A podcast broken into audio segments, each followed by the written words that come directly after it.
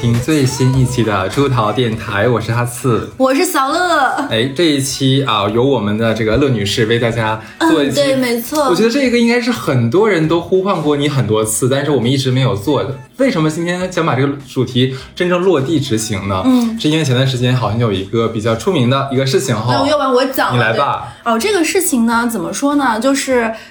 一波三折吧，大概在疫情刚解封的时候，大家因为都被关了很久嘛，就魔都的人都肯定想出去放出去吃点好的嘛。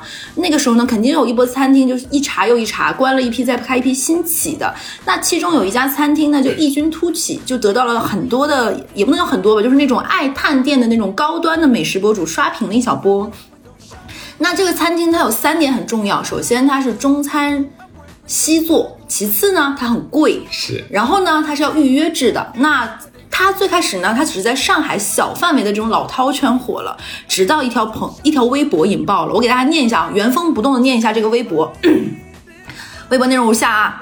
最近餐饮有一种宰客的新花头，就是中餐日做。普通中餐模仿日本装逼做法，好像叫什么奥米伽多，特点就是要预定三四个月才能订到，喂狗型上菜法。普通高级中餐馆子，一盘炒菜也就一两百，他这里一盘菜分按人头分，一盘西红柿炒鸡蛋上来，先绕场一周给你们展示一下，闻闻香气儿。一屋子人饿得跟孙子似的，还不敢说话。展示完以后呢，分菜，一人一筷子，一盘子菜十个人分，不够吃也不能叫。就餐环境很压抑，每人套餐价值两三千，会 P U P U A 客户。各方面给你极大压力，规矩极多，这不能摸，那不能碰，这个不能问，那个不能说。一旦厨师不高兴，扭头就回屋休息去了，一屋子人都要迁怒你，给你造成极大心理压力，最后肯定吃不饱。这时主厨会端着一盆一盆子饭团子上来，或者什么炸春卷、麻婆豆腐配米饭啥的便宜菜，宣布不要钱，随便吃，管够。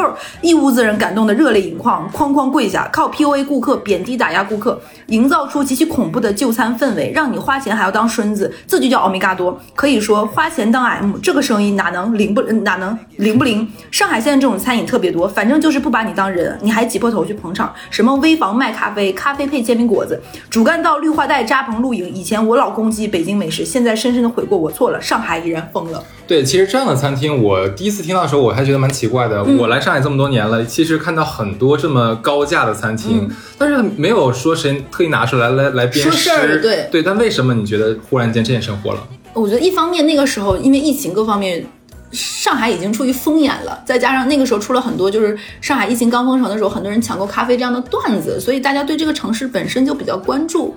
再加上这种中餐日做已经不叫中餐西做的方式呢，就很值得被大家群嘲嘛。嗯这只是在疫情就六月份左右火了一轮。最近为什么我们又把这个话头说出来呢？是因为有一个美食博主，美他去他也去了探店的这家中餐厅，因为就很好奇嘛，就是都被说成这个样子，这个餐厅又被重新整改之后又开了。去吃，他发了一篇文章很火，就大概就是我花五千块钱吃饭是中华大怨种。结果这篇文章呢就被封了，不知道是被餐厅本身还是哎，我们这一期会不会也被 不知道是被餐厅本身还是被他点名 Q 到的一两个大 V 投诉了。嗯所以那篇文章虽然还在，但是不能转发了，说它内容不实。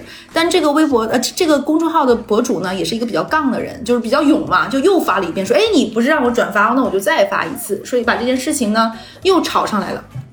因为本身它是一个很有名气的一个美食号嘛，所以这个餐厅你现在在点评上已经搜不到了。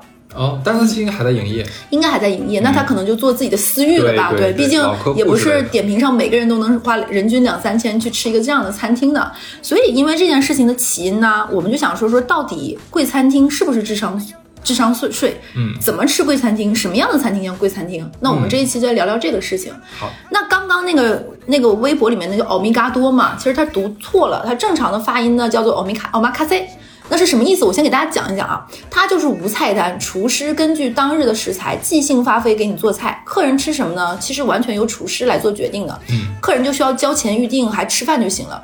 那上海这家就是相当于把这种无菜单的日式做法的这种方式变成了中餐，那它惹来争议的最大的原因就是所谓的就是不够吃嘛，然后这种方式其实也没有中尊重本中餐本身的这种它的一个氛围感。那其实这个话题，其实我觉得。它是一个，我觉得 Omakase 它本身是一个商业模式，它这个商业模式建立在首先，我觉得你是非常信任的，就是你信任说，哦，你给我没有菜单，你给我东西也是好吃的。其次呢，就是你不用选择，就是你完全可以不用带脑子，我就来吃饭享受的。还有就是，我个人觉得它很好的能够扬长避短。就比如说，我就是想吃一餐饭，但是我根本就不太懂食物本身食材，也不会点菜，嗯，就这但些问题也不至于点一个鸡蛋炒柿子吧？对对，韭黄炒鸡蛋好像是，还有一个是麻婆豆腐，所以我觉得它是能减少这种宾主之间就是不会点菜的这样一个尴尬感，所以我觉得它本身有这种商业模式存在的必要性的。嗯是的，那这是我觉得。那接下来我们就说完这些呢，我们就说回这一期，哎，你觉得多少价位算是贵餐厅？呃，人均我个人感觉嗯啊，人均八百以上就算贵了。我觉得差不多，而且我那天搜了搜，就是我很惊讶于哦，在上海现在人均五百往上起的餐厅很多超级多，而且以前可能主要集中在西餐厅，现在不止。现在你什么私房菜啊什么的，你可以搜，因为我们这个地方有不同地域的，就比如说我老家，就我老家。呃，吉林省一个五线城市辽源，现在你大众点评搜价格由高到低，最贵的餐厅也不超过两百，就是这么齐民的吗？对对，这就是地域之间就就参差感就非常强。那上海你就是，而且不知道为什么这一两年这个价格逐渐往高走，你会发现以前人均三百的餐厅，现在到人均四五百，嗯就同一个餐厅，人均一千往上的日料店非常多，嗯而且也不只局限于日料。之前请客吃饭觉得西餐，尤其是法餐和意餐会很贵一点，对现在你发现西班牙餐呀，包括很多那种，嗯。呃，东南亚料理也很贵，现在有一些泰国菜在上海也能卖到人均一千多左右了。说到这里，我就非常的期待什么时候我们东北菜也能卖上这个价。东北菜没有很贵的，对，鲁菜最近也异军突起，哎，但鲁菜我觉得贵的以前也是有。对，它没有这么多。是然后现在最近上海可能贵州菜也出现了几个比较火的，在浦西那边还有家江西菜很贵，也是要人均上千的，所以可能就是整个餐厅的价格都在往高走吧。所以我个人觉得贵餐厅也是人均，我可能比你价位稍微高一点，因为现在物价也上涨了，我觉得大概一千五左右算是贵餐厅。一千五是吧对对对，可能算服务费都都算进去。是，然后呢，第二个问题啊，我问你，你你有没有之前吃过贵餐厅的那种尴尬的事儿？我可以先讲两个，你启发一下啊。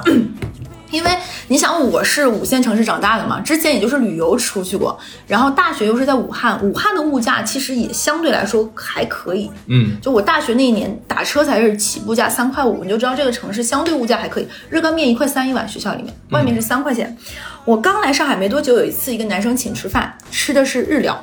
然后我还停留在上大学吃日料吃放题，就是人均两百，你懂的，你这个笑容就暴暴露对不对？我的那个时候最贵，刚来上海也就吃个什么柚子这类放题，人均两百五、两百七，或者是万岛那个时候都才三百块钱，就这个这个自身随便吃这种阶段，没有吃过那种很贵的那种日料餐厅。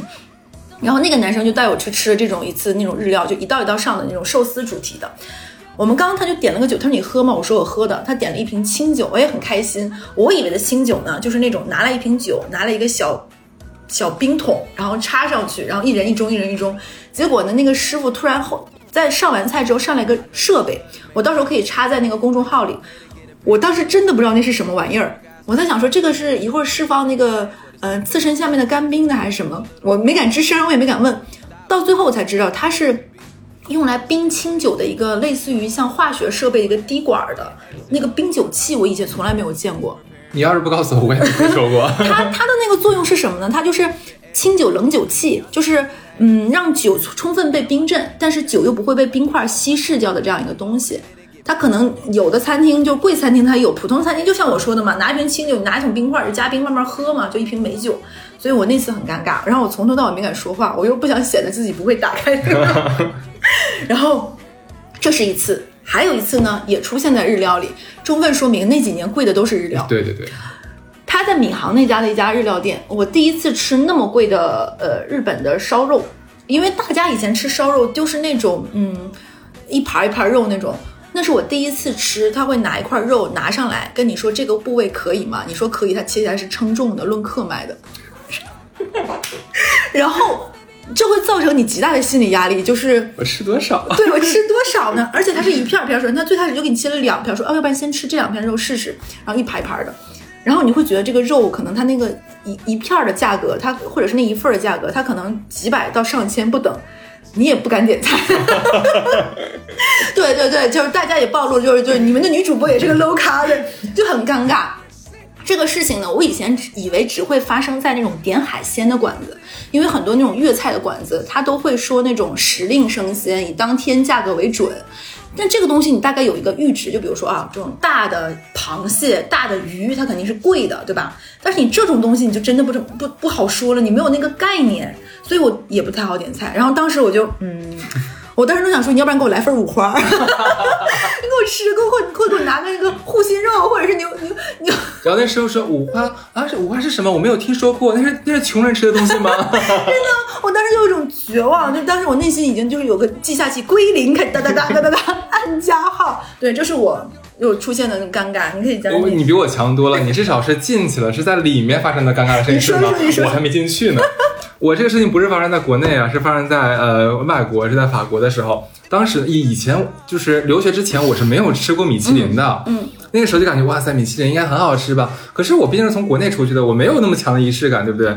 有一天下课，我正好是我朋友说，哎，咱们我正好去订了一家什么米其林，嗯，然后我们一起去吃。而且你还是在法国，是的，是的，米其林之林简直是。然后呢，我想，那就是我就直接下了课，就可以就就去吃，这没有什么问题啊，因为我们约在门口。结果呢，就是我到了之后，发现我朋友就穿的就是比较 fancy，但我说实话，我觉得也不算是正装，它只是比较 fancy 的那种，就是稍微显得比对对上课的那种衣服稍微那有带领子什么东西，你知道？然后我就穿了一个 T 恤衫，然后穿了一个比较紧身的牛仔裤。嗯，他就说：“哎，你这个，你这，你这个，你我不是跟你说今天吃米其林吗？中国人，他中国人。他说我不是跟你说今天吃米其林吗？我说，然后呢？”他说：“你怎么穿的这么随意？”我说：“就大可不必这么装逼哈，就是咱们就反正花钱嘛，我们花钱我们是老大，对对对。就我还是抱有咱中国人这种实在的想法。嗯。然后他说：“哎呀，反正也试试，反正你在你是外国人嘛，就说我我是外国人嘛，可能人家就让放我进去了。我一直没有 get get 到什么意思，我就想不至于吧。嗯。结果我们到门口的时候，然后那个人就说：你可以进去，你不行。吃呗？哦，我说我说为什么呀？然后他说就是不好意思，先生，我们这边是有着装要求的。嗯，对我说我这不也是衣衣服遮体了吗？也不行吗？他说不好意思，真的不可以。我说我是外国人。嗯，no。然后那天的话，就是他那肯定他也不能去吃嘛。嗯，他就其实他有点生气。嗯，法国的米其林是要提前几个月订的。是的，然后呢，他好不容易订到位置了，然后你回家换衣服去呗。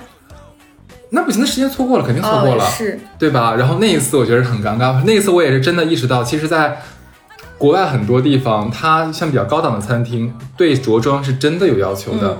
但是你，我不知道你有没有看到国内很多抖音上面的新闻，就是指某像像某些五星级餐厅啊，嗯，或者呃五星级酒店的餐厅，或者说是比较高档的饭店，它其实也有这种东西，但是执行的不到位，然后就会有。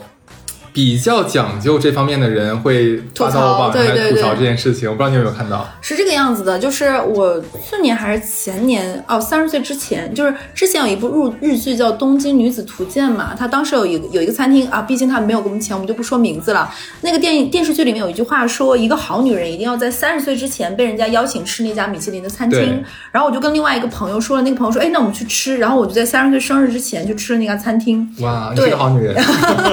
就当时。就是那个梗嘛，我们就去吃了那家餐厅，然后我们隔壁两桌那个男生穿的就是那种呃拖鞋，露趾的拖鞋，然后短短短的那种很短袖的 T 恤，配着牛仔短裤，而且是破洞的，就在我们隔壁那桌。然后他的那个女伴穿的，你不能说是衣不遮体吧，但 但也是就是布料甚少，就是。就是穿着很很朴素，对，就是整个大露背，然后那个前面的那个沟开到，我觉得那个 V 已经快快到肚脐了。但是如果是那种很很漂亮的礼服也是 OK 的。我觉得那不叫礼服，那个是热，就是热舞蹦迪，就是舞池中的那种的，然后很薄透露短，就是他坐在那里的时候，他如果不以一个恰当的姿势，那个就真的会露出来是吧？骑 A B C D 那个那种部分的。然后那个男生也是这个样子，他们也是会骑。我跟你说，就是那个男的是短裤嘛，牛仔短裤，然后露趾的拖鞋。但是我当时就跟我一起吃饭那个男生使眼色，我说你就是看，但是他也回头，然后我们就聊到这个事情，然后那个男生也是留学回来，我说国外会不会？他说肯定会比国内执行的好很多。嗯，所以在国内现在就是你也不能说金钱至上嘛，那可能就是消费者在这方面的这种我是来精神这个这个这个精神上的东西，其实没有跟着我们的物质的发展同步进行。嗯还有一点，可能还是有一些本位思想，他会觉得我是来吃饭，我是来消费，我穿什么舒服就是什么。对，就是这一餐饭是服务于我的精神快乐的。但其实是应该有仪式感的。对，就是什么场合穿什么样的衣服。这也是米其林它最开始就是这是一个文化，就这一顿饭它不是只来吃饭的，它有情绪和社交价值在这个里面的。所以这本身就是你这个事情在国内是不可能发生。他那个时候我很年轻，那个时候我才二十出头，第一次出国，还没有见过世面啊。你现在也是二十几岁的小男孩啊？在十年前是。我们现在就讲完了，就贵餐厅的尴尬经历，所以大家大可不必都有这么第一次。大家也不是就是说啊，可能有一些我们的粉丝就是就生下来就很有钱，对不对？对。那记得来投广告。对，你自己开场来投广告。那我们接下来就说贵餐厅到底贵在哪里？好，我我觉得第一个贵餐厅本身。一定是你是餐厅，餐厅是来吃嘛，食之大也。就是第一贵肯定是食物本身的。那这个食物本身贵的几点，就首先是食材。对吧？这个食材，比如说很难获得，就像我们以前都看过那个，就是《舌尖上的中国》那个纪录片，他会说有一种笋叫雷笋，各方面的。那食材肯定有海鲜上的贵，是哪个海捕过来的，当天送过来的。这个牛很贵，比如说这个五花趾等等，它是一定热气牛肉刚杀几个小时空运过来的，还带着热气粘盘子的。或者说这个时令的蔬菜是我们在某个基地就哪个地方种的，一年只产产产一茬，等等等等，这个食材。贵，并且是有故事感的，嗯，这是很重要的，尤其是这就会体现为什么有一些餐厅会更贵一点，比如说粤菜馆子，它的海鲜，对吧？它是哪个地方海海域的，甚至有一些人他会说能吃出来那个地方捞出来这个鱿鱼带着甜味儿和脆感的。那他有没有吃过就福岛周边打捞 打捞出来那种对带金属？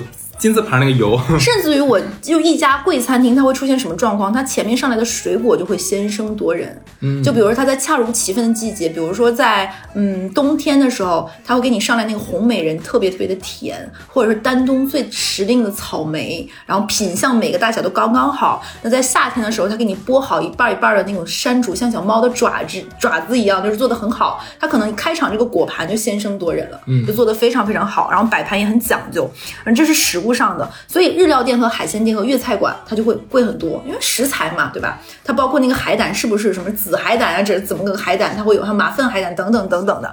然后第二个就是，我觉得除了食物本本身，你食物要配器嘛，对吧？你的器皿要好看。我觉得第二个就是审美上的，那这个审美是小到这个店的装潢是不是跟你的菜品本身恰如其分，然后它的餐具，就比如说。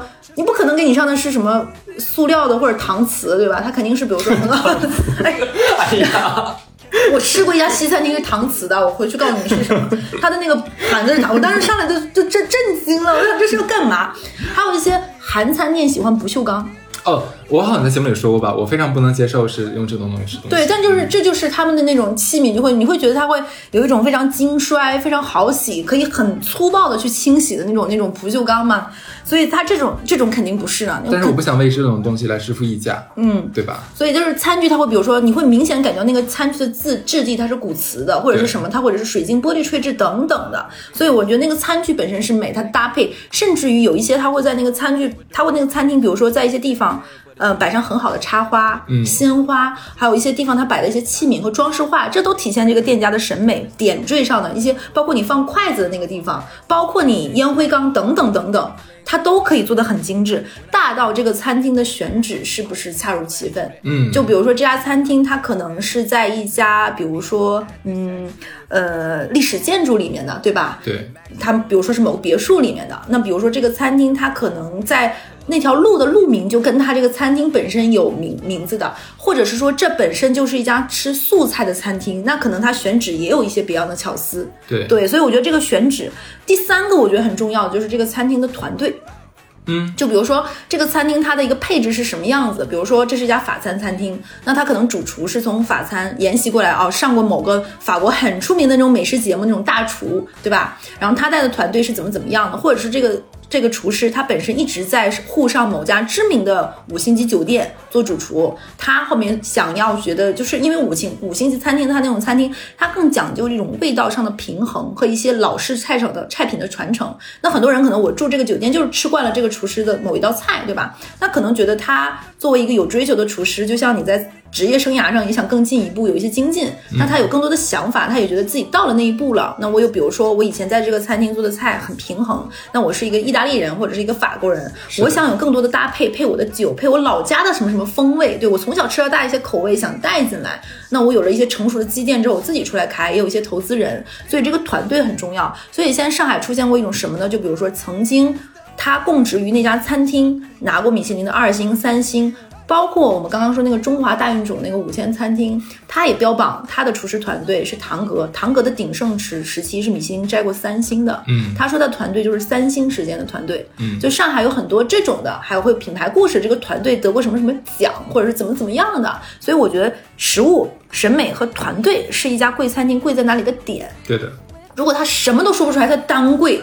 那可能就是大冤种了，那可能就是大冤种了，那没有办法。那还有一些像北京也好，或者其他地方，它可能是什么厉家菜呀，什么什么，它可能有一种故事，或者是说这个祖上就是什么清朝御厨啊，怎么怎么地。我觉得它都有它的品牌故事，或者是它溢价本身，这都可能它贵的点，就像可口可乐的那个品牌故事是一样的。所以我觉得是 贵的，是很重要的，对的。那说到这里啊，我们能不能点名说一些？呃，智商税大冤种的餐厅，那不可能人人都有贵的道理，对不对？嗯，那就像我们买东西总会有受骗的，或者是说你怎么来通过大众点评？因为大家现在主要都是看大众点评来收餐厅订餐厅的嘛。干货来了，对，好好讲讲。怎么能看这个餐厅是不是智商税啊？我先说啊，这里就直接点名吧。那个现在反正你点评上也是搜不到了。上海那家智商税就是那个大冤种餐厅叫头灶，嗯，然后它是为什么？它中间有几个比较值得吐槽点是，第一就是。他的海鲜，那个人去吃说是腥的，这个肯定是不行的。其次，他搞了一个脆皮的乳鸽还是烤鸡，然后每个人切一块一块皮，然后就有人问说，那那个鸡剩下的呢？那说 就他说哦，我们是把那个鸡最精华的部分给你们吃，然后剩下的给厨师团队吃。然后说，然后就有粉丝下面回复说，合着我来吃饭还要请后厨是吧？是不是很好笑？这个是就是就是睁睁眼说瞎话，莫名其妙，真的很搞笑的。我个人觉得有几个明显是智商税不用吃的。第一个就是分子料理，哦，就是就是这个东西呢，就有点就是像化学课，对不对？对对对对对。你是来做玩具的，这个东西不是食物，就是它就是搞来搞去，你吃个啥呢？这个有点像怎么说呢？《红楼梦》有有道名菜叫茄想。嗯，就是他是刘姥姥进大观园嘛，刘姥进大观很难做的。对，然后那个王熙凤为了逗他说：“你尝这是什么？”他说：“哎，这有股鱼味，有这个什么味儿？”他说：“这个东西是拿茄子做的，但为了让茄子不吃不出茄子，咱也不懂这是什么逻辑，又拿几百只鸡啊，各种乱七八糟吊，一个道理，我觉得没有必要。甚至有人复刻，这这两年流行复刻红楼的那个宴嘛，很多人都说那东西不好吃。”所以我觉得他是有浮夸的艺术加工，就是为唬住刘姥姥，说啊我们大户人家就是为了逗她的。但我我觉得现在很多那种贵餐厅就是拿这个事情来唬人的，说我怎么怎么样，大可不必听。这就是个概念而已。不好吃就是它的原罪，你说了算。第二个就是，如果一家餐厅你点开它大众大众点评，你点进去它不是有菜品吗？你发现发的人里面大量的使用干冰，就大妹就是。很多北京的餐厅啊，尤其是那种四合院里面，你就去搜，我就不说名了。你发现它大量的使用干冰，就好像他妈干冰不用钱似的，这绝对是骗人的。在我小的时候，我一直以为，我不知道大家看没看过一个电影叫《志明与春娇》。嗯，它里面有一个情节，就是那个男孩子不是说志使，就是说，呃，志明是个很少年感的人嘛，他就喜欢跟他女朋友玩一个什么游戏呢？去那个 Seven Eleven 买完那个东西，冰淇淋什么，他会给干冰，他把那个干冰塞到马桶里，那个马桶就会呼呼冒烟。所以我小的时候一直以为干冰那个东西是配马桶。哎，过分了这个。所以我等我长大之后，突然发现这个干冰这个东西无处不在出现在那个中餐里面的时候，我就很很。莫名其妙，有一家在上海我还蛮喜欢吃的，不算贵餐厅，叫中不溜贵的餐厅，叫什么？叫陆源。陆源他们家也是吃烤鸭、吃杭帮菜的一家餐厅。他们家有道菜叫鱼饼，我上来的时候也是有一点点不适的。他那个鱼饼是道冷菜嘛，是温州那边的一个鱼饼。他那个干冰干到我看不到那个饼，那个菜上来的时候，我先用中气，我我觉得那个菜挺好吃，但是为什么要加那么多的干冰？就是有个气氛嘛，但是那个气氛也并没有美，而且如果是那种大圆桌吃饭，你想一想啊，那干冰升腾起来，你都想跟对面的人，比如说在聊事情，然后你们俩要躲过那个雾，然后左面右面 会有那么多烟雾吗？很大量的一个烟雾啊！大家可以为了这个烟雾去那个这个餐厅点一下这个鱼饼，这个烟雾真的超大，吹不走的，像一阵海风，像雾像雨又像风。对，说这这就是，嗯，我觉得那个贵餐厅不值得的。还有就是，嗯。刚刚也说的那个贵餐厅，它已经不是一个吃饭了嘛？那你贵，它一定要有其他的搭配，你不是只是吃菜的，那一定一定会在前面的时候，我觉得茶。是一定要有很多的选择的，就是这个东西已经在你的这一餐里。中餐馆对吧？呃，中餐馆是这个样子，西餐馆我就在说茶，包括喝的水。那如果是好的一些西餐厅、中餐厅也会，他会问你喝什么水，他会有，那水肯定是收费的嘛。嗯，我觉得这是可以选择，这是它贵的原因，而不是随随便便给你不拉就倒上来或者怎么样的。这个是可以给你选择，你可以喝很多，甚至于一些当季的新茶各方面给你选的品质会非常的多。你可以根据你这一餐，比如说你最近，比如说这顿饭可能是重油重辣的，那你可能点个清油清火的茶，或者最近是刚刚清明节附近，你点个雨后的清茶，呃新茶，或者是最近你觉得比较上火上火，想喝个菊花等等，你可以选择的肯定很多，包括它的茶的器皿等等，包括这个服务员给你上茶这道工艺，我觉得这也是它贵的本身。如果那个服务员就上来给你个拿，也有的，我在北京吃过这种餐厅，就是在一些内环内一些呃这种。正经类的部门门口这种的也会有这种奇妙的餐厅卖的很贵。如果是西餐厅，包括现在的中餐厅的话，也会有酒单，一定会丰富。它肯定不会就是说只有一小小一页，它会有一个丰富的一个酒单，包括你的菜，甚至于现在上海有一些餐厅，它会明确，比如说什么肉配什么酒，它会给你一些建议的搭配。我觉得这是很重重要的。包括他来上酒的那个人，一定不是。普通的服务员，他一定是侍酒师，他会跟你说，哎，先尝一下，或者怎么样，会会提前提示你说，你这餐我觉得，哎，你已经点了一个什么海鲜，或点了一个什么鱼，那那是不是要试试这个什么？他会给你一些让你不会觉得干扰你，甚至不会觉得冒犯你的那种建议，一种非常和缓或者是适合的口吻，然后推荐恰当的酒，然后以及很好的方式。这个在录节目之前，我还特意问小乐，因为以前我们去翻 a 去就翻 a 的这个饭馆吃饭的时候，他一定会有侍酒师先给你开一瓶，给你倒一点点，说您先尝一下这个口感可不可以。其实你知道，每次我都会有一个疑惑，你已经把这瓶酒开开了，嗯，然后又给我倒了让我喝了，嗯，我这个时候即使说我不爱喝，但是。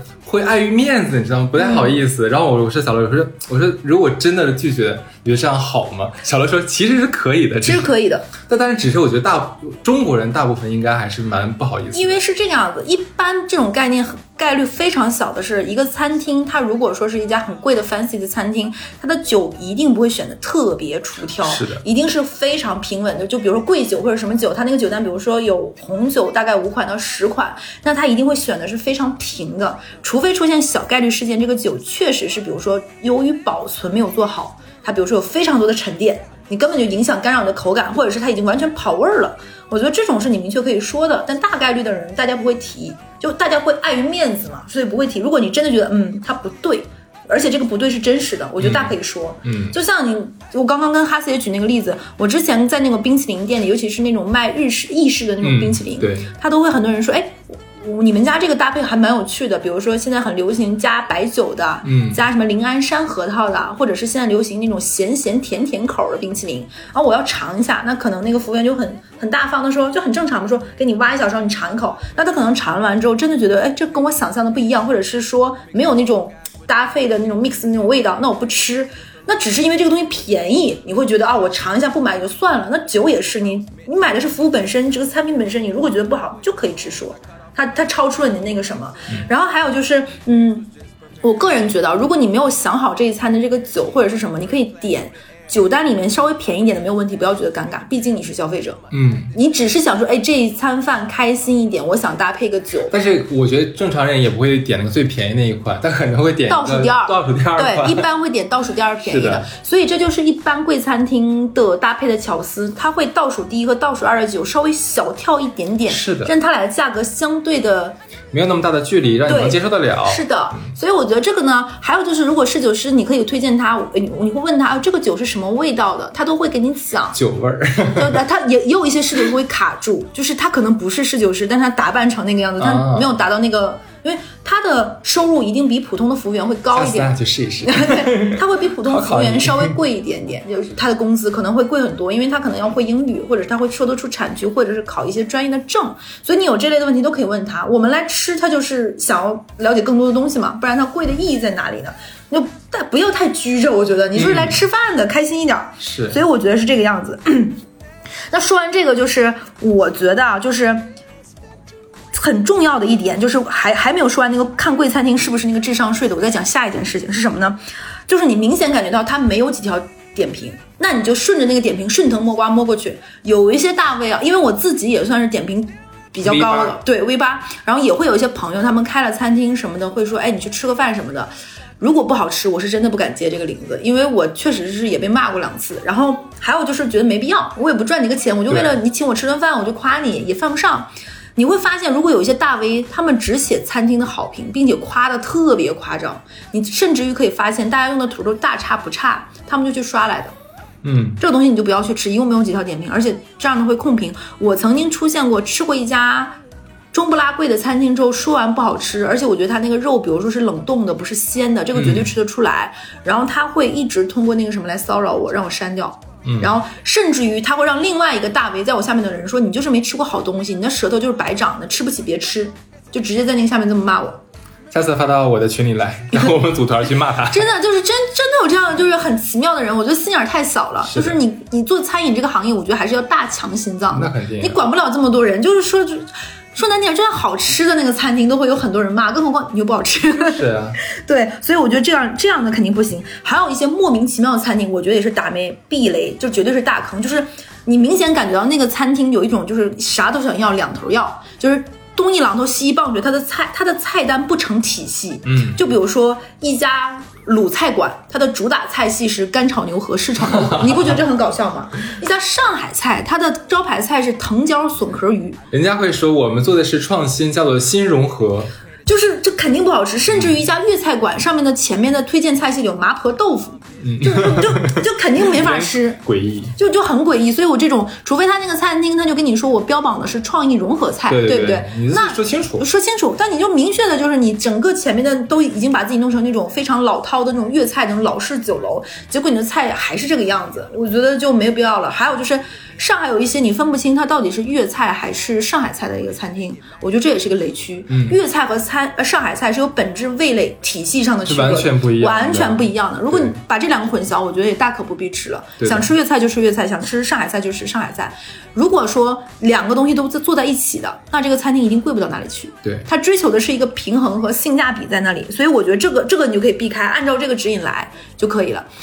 尤其要警惕一些五百到一千左右的餐厅，是大雷区。哎，就是它这个阈值是，你说贵吧，也没贵到天上去；但你说便宜吧，它也不咋便宜。对，就是这个价格。但是为什么我后面问了很多人，为什么五百，尤其是五百到一千这个价格的餐厅特别多？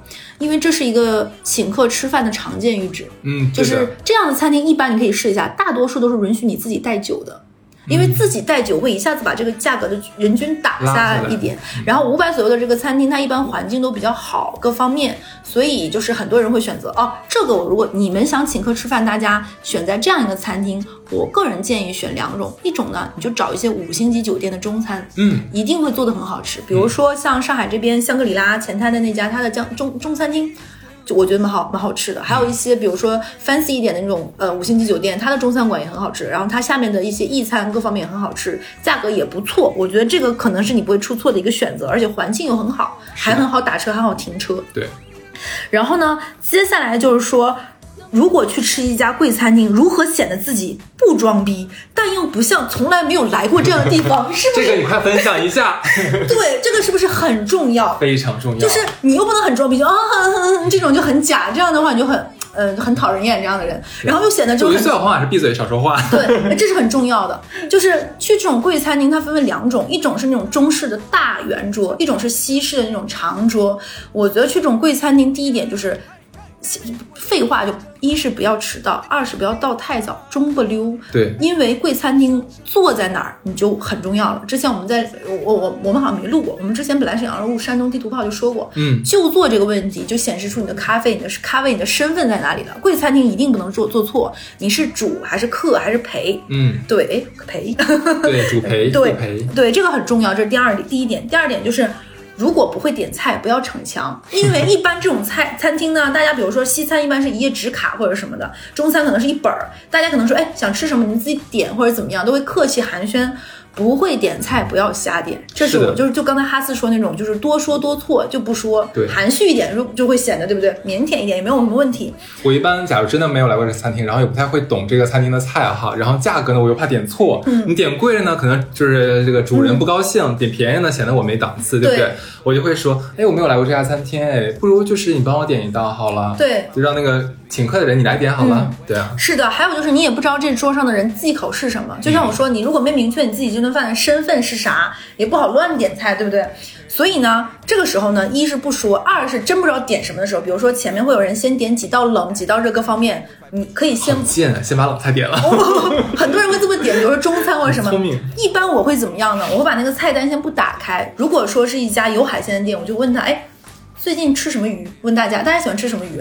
一般海鱼不出错，因为海鱼刺少，就算不吃鱼的人也可以吃两筷子。嗯，然后大家说，然后呢，我个人比较喜欢吃的鱼有两种，一个是笋壳鱼，我个人比较好喜欢吃，而且笋壳鱼不洗大，一斤到二斤比较好，它不会存在于太贵贵到离谱，这是我给大家一个建议，对吧？而且笋壳鱼是那种 它的肉质感像蒜瓣儿一样，剥开吃起来也不费劲，拿公公勺分的时候也好分，一两斤对不对？再贵能贵到哪儿去？这是一个明智的，它的好吃就在一一斤到两斤之间。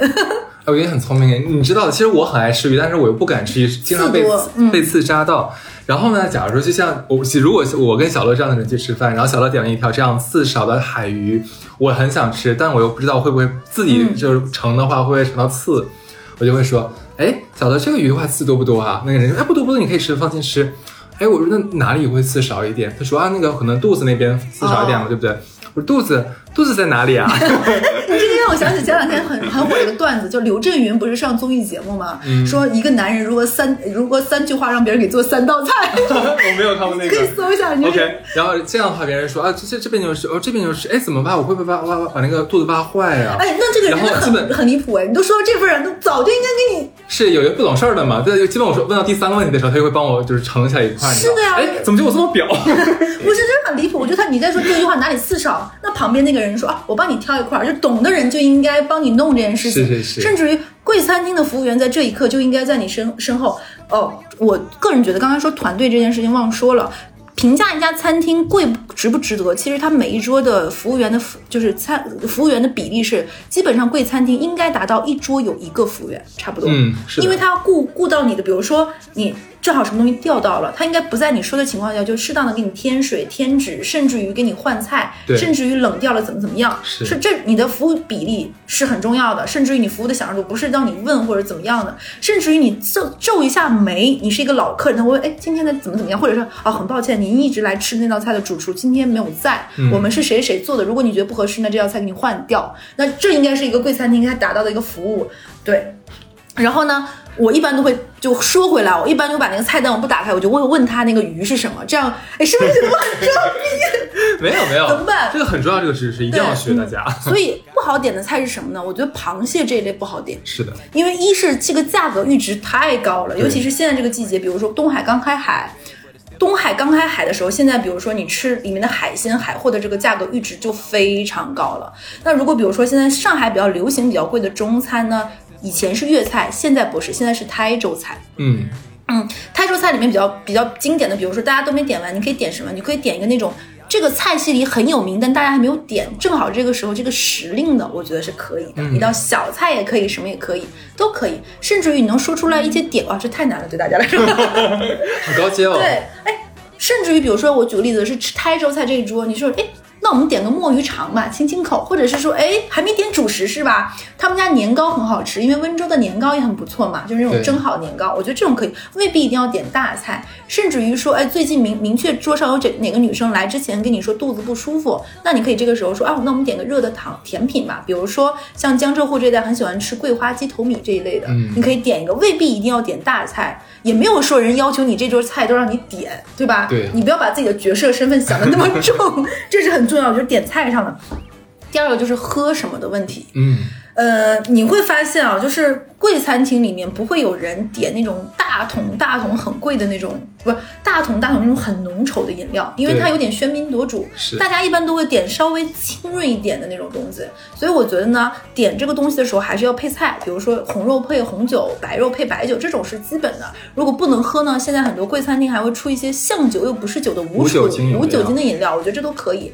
我个人建议不要点太甜的果汁，嗯，为什么呢？因为它会。影响你吃这道菜的很多口味和风味，还有就是果汁非常容易饱腹，所以我个人不建议点果汁。其实茶是很有必要的，嗯，而且茶其实是很好可以放缓你这顿饭吃饭的节奏。就前面又说回来了，那贵餐厅一定不只是来吃饭的，它有很多社社交属性在里面，所以我个人建议是这个样子。而且如果酒不好点的话，我个人觉得，你明确不知道这个价码是什么的时候呢，酒可以先不要点。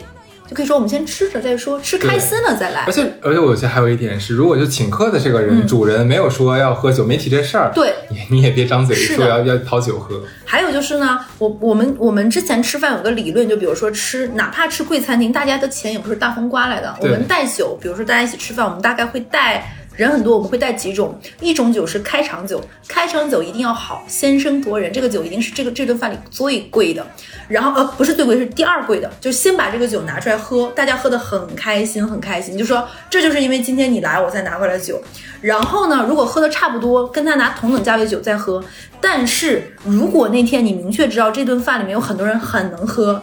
后半场上头之后，大家喝不出好坏的时候，就不要上。喝酒上来就好了，普通酒可以，价格差不多，就是 所以你的酒可以拉开层次，没有人到时候是分得清的，就是因为大家说喝尽兴了嘛，就我正好啊，车里还有个酒，你你喝不喝就开了吧，怎么怎么样，没有人会计较那么多，你不用所有的那个什么，这样会还会显得你意料，就是会有一种觉得我以为这顿饭开心，没想到这么开心，对不对？会有一种，哎呀，好会讲啊你。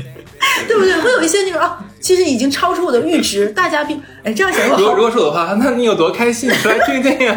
哎，这样会不会显得好表？我操！这句做完之后，所有人都觉得这两个人好表。对，就是就是套路很多。鱼肚子在在哪里啊？哈哈哈好坏，对我们这顿饭，我们我们这顿饭，我们就是这期录完节目之录节目之前呢，我给我们俩起了一个 CP，叫我跟哈斯这个 CP 呢叫好吃懒做。为什么叫好吃懒做？因为我们俩都很喜欢吃东西。为什么叫懒做？因为我们就懒得做爱。我们没有写生活。对对对，如果如果说着说着就哭出来了。好了，这一期如果大家听完，就在下面公屏打“好吃懒做”。因为为什么你讲吃也要讲黄段子？对，这就就 说回来，说回来了，反正就是这也是，就是酒没有必要都带那个一个价格的，确实是没有必要的。就是说难听点，就贵不是硬着头皮让自己吃的不舒服，这个菜还是要服务那种的，钱要花在刀刃上。还有就是呢。如果不懂，适当的发问是很有必要的。嗯，对，就是这是贵餐厅的一个，就是如果你明确感觉到这个这个餐厅的服务员都傻呵呵、直愣愣的，就完全就是你跟他说什么是没有沟通的。我吃过一家没有那么没不贵，但是那家餐厅他之前是在福建那个地方得过米其林的，他后面在上海也开了一家餐厅，我就不提名字，因为确实蛮好吃的，在华润时代里面，他是吃福建菜的一家餐厅。哦。最近餐厅都很搞笑，以前都叫闽南菜，最近求生欲很强，都叫福建菜了。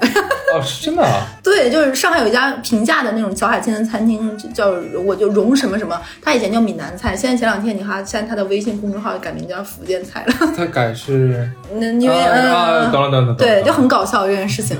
然后他们家的服务员，我最开始去的时候我就。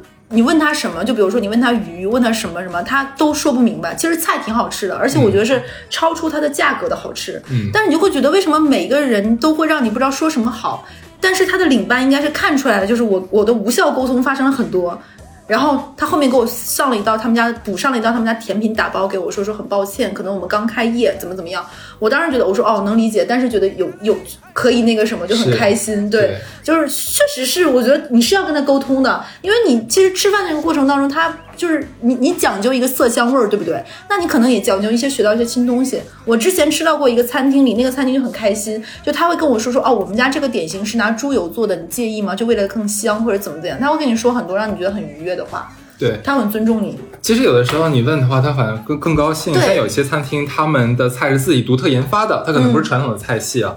嗯，他上来之后，他其实很想，就是尤其是厨师或者说是那个比较比较好一点那个服务员，把把把你端上来之后，如果像我之前我是我是真的会问的那一种，我说哎，这个这个这个菜里面它是有什么怎么做的呀？嗯。然后我我我忘了是在哪个餐厅，这个我当时问完之后，旁边那个服务员就非常非常兴奋的一顿跟我大讲，就是说我们大厨厨，然后怎么怎么怎么研发，然后这个怎么怎么样，这个和这个是怎么搭配，我们是怎么想的。他说完之后，其实我没有听进去，但但是我觉得很棒，很有很有意思。至少说我吃的东西，我吃的是什么东西，哎，人家人家有给我阐述明白。对的。我之前有一次，是一个挺爆发的一个朋友，暴发户的朋友请吃饭，然后我们那顿饭他就是明明其实也就是四五个人，他点了我觉得够小十个人吃的菜，我觉得其实挺难受。我觉得我要是那个餐厅的厨师，我会觉得今天这顿饭就是纯是一场生意，对对，他没有。然后你你会觉得有点不舒服，就是就是有一种他想就是说你吃吃，我就想让你们多吃，但是就大家吃不到，这种也不好打包，你会觉得有一点点。浪费了这顿饭的一些心思和那个方面的，就就觉得它就纯是一场敷衍的餐厅，就没什么意思。对。然后还有就是，我觉得在有，我就拿上海举吧，贵餐厅的一个，你钱是要花在当刀刃上的，你就不要乱请。就举个例子，比如说像请我爸妈吃饭。我觉得我请他吃一顿生冷的日料再贵，他们也不会开心的，因为老人的肠胃在那里。那可能就像我请他们吃一些稍微味道平衡一点，又没有本帮菜那么甜的粤菜的，然后有一些汤，有一些海鲜，然后还有一些很好锅气很足的炒菜，我就更爱吃。所以你，我觉得在上海如果贵餐厅点菜和请人吃饭上。选对餐厅，对什么样的人吃饭太对了。嗯，不要只是贵和名气是没有意思的。那比如说，你明明知道这个人就贼爱吃肉，你带他去吃了一家素菜馆，嗯，或者是明明知道这个东西很多东西这个人不吃，然后你带他去吃。就比如说，请不吃辣的人吃很贵的，上海有一家。呃，川菜很贵的餐厅叫玉芝兰，嗯，对，你就觉得没什么意思，对。然后你明明知道不领情，对，然后我觉得就没有必要，或者是这个人平时就很喜欢穿衣服随便一点，然后你带他去吃那种很仪式感、要穿的很 很隆重那种餐餐厅，虽然啊他也不会不接待你，但那个人去肯定也不开心，会觉得对自己觉得格格不入嘛。是的，所以我觉得这种恰如其分、相得益彰是一顿饭很很重要的事情。然后点菜上的关键你也说了嘛，嗯，还有就是，嗯，如果你不知道怎么点。我我想插一嘴，我还有个知识点，就是你刚才提到就是喝茶点茶这一块，尤其在我们去比较高档的中餐厅的时候，可能人家在你点完菜之后会先问你，那我们今天的茶水要点什么东西？很多人可能就是茶其实不是世界上面只有绿茶红茶，不是这样子，它上面会写很多的名字，对吧？就是在录这一这一期之前，小乐也跟我讨论过一个观点，就是你既然来了比较贵的餐厅了，就不要点你经常。点的经常在家吃的这种了，点一些没有听过的，可是这也是一个问题。如果说你真的不懂，尤其在点茶的时候，就是属于闹笑话。我记得有一次是我跟呃一群朋友，那天那天也不是我请客，嗯，就是人家是主人客气嘛，说哎茶的话你们来点好了，看想喝什么，看喝一喝。呃，有然后有个人呢，就是他其实不想点，可是那个转转转转转桌子那转转到他了，他呢顺手就拿下来了。他就看到上面有一个他没有见过的名字，他就觉得好像挺有意思，他就点了。结果那个茶其实是很贵的金骏眉，他没有点错，这个茶是很好，可是那一家的金骏眉很贵。他以为他是贾母吗？是，你知道这个其实可能就容易容易让主人不高兴，你知道吧？对，就是还是我觉得这个完全可以学我那一招。哎，我也我也没有想好喝什么，不如你帮我点吧。哎，我出现过一个类似的状况，就是。很妙，这件事情很妙，大家可以听众朋友们在这个下面留言说，那是一个呃好朋友的约会对象，是一个很有钱的老中老年人吧。我就这个女生就找了一个我爸爸辈的朋友，然后他那个那天那个男生请吃饭，但那个男生其实也蛮抠的，就是属于那种不不就是那种不不见兔子不撒鹰那种类类型的吧。然后请大家吃饭，然后吃饭的时候也是点茶，点茶的时候呢，有一个女生是小姑娘了，就是就直接说说，哎，我听说牛肉我没有喝过。牛肉是茶里面很贵的一种，但是呢，你这大家又不熟，第一次吃饭，你点这种东西很不合适。然后那个店店员也很不机灵，就说：“哦，我们餐厅有的，你要试试吗？”对不对？然后，然后我们桌上一个反矫情达人，然后，然后呢，我们桌上另外一个姐姐们儿，那个姐们儿去选择是让这个餐厅没脸，还是让这个老板下不来台？选择了一个，她说。哎，那东西假的特别多的，我就不要，还是点那个基本基本就就你万一喝过那个没必要，怎么怎么样？然后我觉得他选择就让餐厅，那服务员肯定说，我们不是然后那个领班就瞪了他一眼。我觉得这个时节不适合喝这个，喝那个更好一点点都可以。对，我觉得这是很必要。还有就是什么时节喝什么茶，对很很有必要。我我觉得大家平时可以就像喝咖啡，你会试不同的这种烘焙的深浅，那你可以平时也喝一两个比较喜欢的茶，比如说现在很流行那种，呃。呃，凤凰单丛啊，嗯或者是说喝小青柑呀，大家可以尝一尝，其实也蛮有咂摸的滋味在里面的。喝出一两个你比较喜欢的，如果实在不知道喝什么，菊普，百试百灵，，百这个试百错，对的。那么很平和呀，而且香气又很足，所以我觉得你可以掌握，就跟就跟我点鱼是一样的，没有人会挑出错来的。呃，说的说回这个，就是茶你要挑当季的，或者是流行的什么好喝啊。还有一个就是刚刚哈次说的那件事情，如果明确明确这一桌上，比如说有老人或者什么，点的茶也稍微平和一点，是的，对，不要点那种特别生普，对很很烧味啊，或者什么。对，然后点饮料什么也不要点过激过冰的，菜品的搭配上很重要。是的就又回来了，不会点菜你不要点。对，我们之前有一次，呃，吃饭，然后当时那个我们大 team 的一个老板请吃饭的，就当时就是说，他当时就说说人的职业发展有一步就是你要社交要做得好，你要学会点菜。他说我我这我就试试你们，结果让那个男孩先点菜，然后那服务员在后面记嘛记记记，那个那个男生点完菜之后，这个老板就笑了。老板说：“你当我们来吃农家乐。”他点了很多牛、羊、鸡、鸭，就没有硬菜是？就是都是大硬菜、大荤大硬菜。哦哦哦，就是就是哦很很顶，你知道吧？这顿饭它就没有那种对就我我意思就没有很贵、很精致的那种菜，就是吧就是都是往就是很重的那种，就很能吃饱那对什。么就是就类似于你比如说呃就是牛小排呀。然后牛小排之后再点烤鸭呀，再然后再点这都是这一类的那种爆炒、酱炒、卤炖煮。包就是这种感感觉感觉就是很补汤，还点了两个，给那个老板说他点的都不要，我们，除了这些其他选要，给我笑死。然后点心点了点心，你知道很多点心他一笼可能不够，他点了好几种点心，然后每个都叫什么二点五笼，一二点条为什么这么点啊？因为他个数要保证每个人都吃到什么二点五笼、一点四笼，就是按他这个点法，就这顿饭又贵又吃的大家很顶，然后又又没吃着什么。嗯，这个真的要学这个。对，我觉得这个真的要学，很很有趣。然后还有就是刚又说回来点菜这件事情嘛，时茶你可以喝当季时令的。菜你也可以，就比如说当季的丝瓜很好吃，那地瓜叶上市的很好吃，不要点粤菜就点一个菜心，点什么就点一个，就就就我说的嘛，你一定这家贵餐厅它贵的原因一定是它有的搭配和巧思。嗯就我之前有一家餐厅，他们家那个小炒黄特别好吃，他们家小炒黄里面放了一点点的那个小虾米，还有一点点的腊肉，特别特别的香。所以我觉得炒菜是非常非常体现这个餐厅的，就是他把握食材，包括火候，包括他颠勺各方面，大厨师。我觉得炒菜是很很能考验的。还有就是时令菜色，点当季的。这个季节，比如说，呃，虾是有膏的。这个季节的，比如说什么什么菜很好吃，你可以点一些，这也是它贵的原因。而且不要老点你吃习惯的那个东西。是的，那你吃习惯的东西可能就是家常菜呀、你就要试一些不同的东西，才能打开你的味蕾，对不对？对所以这个很重要。就是还有就是觉得不对一定要说。怎么说？嗯，我吃过上海很贵的本帮菜，再贵不会有那么贵。对的对的对我吃过很很贵的本帮菜，但我觉得那里面那个肉的味儿不对，嗯，然后我就说了。然后那个那个服务员就说我们家就是这个味儿，然后我说我就是觉得它不对，我说这边我没有动，你可以让那个人来尝一下。然后那个厨师尝了一下，说是不对。哦哟，他们家冰箱前一天晚上断业断电了一段时间，所以那个东西应该是放在冰箱里坏了坏了一坏了一点，没有到坏，但就是不对。嗯，所以我我觉得就是，而且我是一个对鸡蛋很敏感的人，他如果裹了什么东西不对，我是确实尝得出来的。然后我觉得你如果就包括就他就像前面说那个中华大院总餐厅，他说那个海鲜有腥味儿象拔蚌，你可以提。就是我来吃饭不是来受罪或者添堵的，所以你真的明确感觉到它超出你的什么东西，就算你说的不对，你可以提。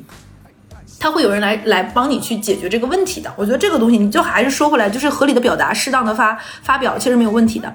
然后你这个饭肯定是不是为了玩，单纯为了来吃饱的。就我特别烦，就是我发了什么东西很爱吃，就包括别的人也说嘛，就是别别的人说啊，你吃这玩意儿吃不就是很装逼，就是为了吃饱。就我说了，这顿饭不是只有那几道菜的，前面有茶、有点心、有大家喝，还有甜品。我这顿饭是一个整个是一个，你可以理解它为它是一个套，对吧？你你有各种各程，而不是只吃这一两个菜吃到饱的。所以不要拿饱不饱来评价一个菜好不好吃，因为这是衡量一个，就是就比如说你衡量一个餐厅，它会有味道好不好，这是基础，然后价格实不实惠。你都已经叫贵餐厅了，就不要再讲实不实惠和什么性价比了，它就不是一个衡量体系的。那你说能吃不吃饱还是衡量它的标准吗？那肯定也不是的，所以就不要再拿这种话说事儿了。所以我觉得这几个是它本身就贵餐厅比较重要的。还有就是，嗯，我个人觉得，你都来吃饭了，不是来遭罪的。如果你明确感觉那个服务非常的怠慢，嗯，大可以出去就不吃了。就是你如果进去就会觉得他会有一种说你就是吃不起，你是来装逼的，你不要来。我之前会有朋友，就比如说可能上了班，就他们可能有工装的要求，来不及换，大家吃饭可能在那先等我们，然后那服务员就会有一种，嗯，不太礼貌的那种态度，他就跟我们说，我们说那你就走呀，你走有什么？我们干嘛不换一家？我们又没是来添堵的，对不对？是的。所以我觉得这是很必要。那大概今天就把贵餐厅说的差不多了。这一期真的是干货满满，真的吗？我们应该又会上榜吧？那我觉得就是，呃，吃饭这个东西呢，它肯定还是以一个要开心为主的，就大家不能带着气来吃饭的。而且也，我个人觉得，如果你请吃饭还是贵餐厅，就不要硬着头皮让朋友带他不喜欢的人了。我之前就遇到过这种傻逼事儿，就是我一个朋友，他带了一个我很不喜欢女生朋友，就是那天那天是我请客吃饭，都真的就是。钱不钱的事儿了，我为什么要带让你带一个我这么讨厌的人吃一家我很难订的餐厅，然后你还带我不喜欢的人，他还会对这顿品头论足，还要我花钱，大妹大妹，真的大，真是大冤种。对，就这才是真正的中华大冤种，对不对？所以我个人觉得，就吃就是要吃的开心。而且我觉得，就是我是应该算认识你之后，慢慢有在改变一个缺点啊。我以前有一个非常不好的一个生活习惯是什么呢？我可能去去过很多地方，我可能吃过很多餐厅，然后吃过很多菜，但是我从来不记。嗯，就是我吃了下，就是过几小时，小乐你再问我，咱们刚你就刚去哪儿吃饭了？哎，我旅游也是忘记了也，就我忘记，我我不往心里记。是后来我发现这样真的不好，因为其实生活中很多的美好就是你要刻画在你脑子里面去的，而且慢慢内化到你自己的体内之后，你可能会对一件事情有更深、更更强大的一个理解能力。这样能能促使你往人生更好的地方去发展，这也是我跟小乐结识之后，我就发现他，他只要吃过一个什么东西，或者喝过一个什么东西，然后他能，哎，不噜不噜不噜说出很多东西来，哎，这很棒哎，我说我说话痨子，哎，不是这个很重要，因为有一次发生过什么情况，真的很尴尬，我应该也是去了什么地方，回来之后大概可能隔了一两个月了，有一天我正好翻小红书，看到有人说某某餐厅很好吃，我就立刻抓着我跟我一起同游的那个朋友说，哎。我说咱怎么没去这个餐厅去吃？你看人家不是很好吃吗？然后他非常惊讶看着我，咱们第二天去的不就是这家餐厅吗？我说啊，真的吗？真的就这样，真的不好。所以我现在也开始慢慢的就会去记，我是吃哪个餐厅，然后吃了哪道菜非常的好吃，这个菜是怎么做的，然后这个这个会跟那个呃叫不是厨师，那什么服务员或者侍酒师聊一聊，嗯，去多掌握一些。对，我觉得这个很重要。对，还有就可能这个也是跟我上班后面的职业有关系吧。他会有一些可能要选择一些餐厅，跟职业有关系。对，感觉我的职业好像不是很正经。对，然后就会也会会积累一些，就就知道嘛，也会偶尔去试一些餐厅。我个人觉得，比如说现在这个季节，那东海开海了嘛，可以吃一些海货了。嗯，那大家如果吃贵餐厅的话，也吃个新鲜。上海真的出了非常多的好吃的台州菜的餐厅啊，我推荐一个不贵的又很好吃的，叫荣小馆。嗯，他们家的海鲜，他们家的墨鱼、墨鱼肠，还有他们家的年糕都特别好吃，但这个可能要提前订。我觉得他们家，他们家唯一的问问题就是他们家外面，如果你吃的话，它的桌子特别小，然后餐具又特别大。他们家的虾也很很好吃，就是餐厅它分两种，一种就是它食材非常新鲜，这是一个基本，还有就是它能把。食材好的本身，它还能做出好味道，就是因为你大部分觉得海鲜只要新鲜不会难吃，不就是白灼一下、酱炒一下吗？No No No No No，好吃的温州菜能够把简单这种海鲜做的别别样有滋味儿，并且海鲜和海鲜不一样，福建是福建那种口味儿，温州是温州的一个口味儿，舟山又是舟山的口味儿，宁波呃宁波跟舟山这么近，大家在处理小海鲜的时候还是不太一样，大家可以去细细品。好，那这期这样吧。好，拜拜，拜拜。